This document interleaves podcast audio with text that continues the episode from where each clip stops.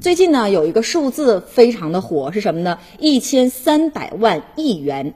国家发改委相关负责人透露说，最新资产的负债表表明，我国总资产已经超过了一千三百万亿元。看到数据，有些网友又开始不平静了哈，说按照十四亿人口计算，人均资产达到了九十三万元，差不多人人都是百万富翁了。但按照三个人一个家庭来算，户均的总资产大概能达到三百万元。那么总资产到底意味着什么？总资产跟总财产又有什么不同？那总资产呢是全体老百姓的家庭财富吗？其实呢，总资产和总财产呢完全不是一个概念。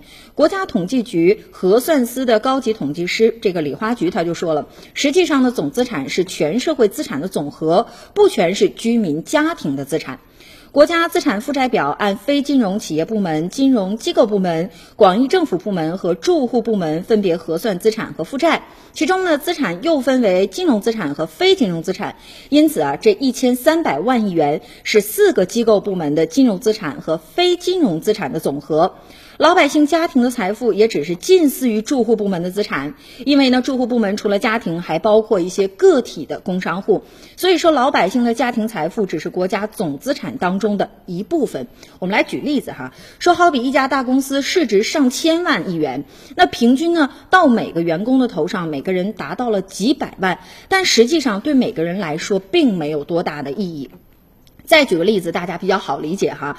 好比说，某个人有一套价值一百万的房产，虽然说还有八十万的贷款没有还，但是呢，他的总资产仍然是一百万。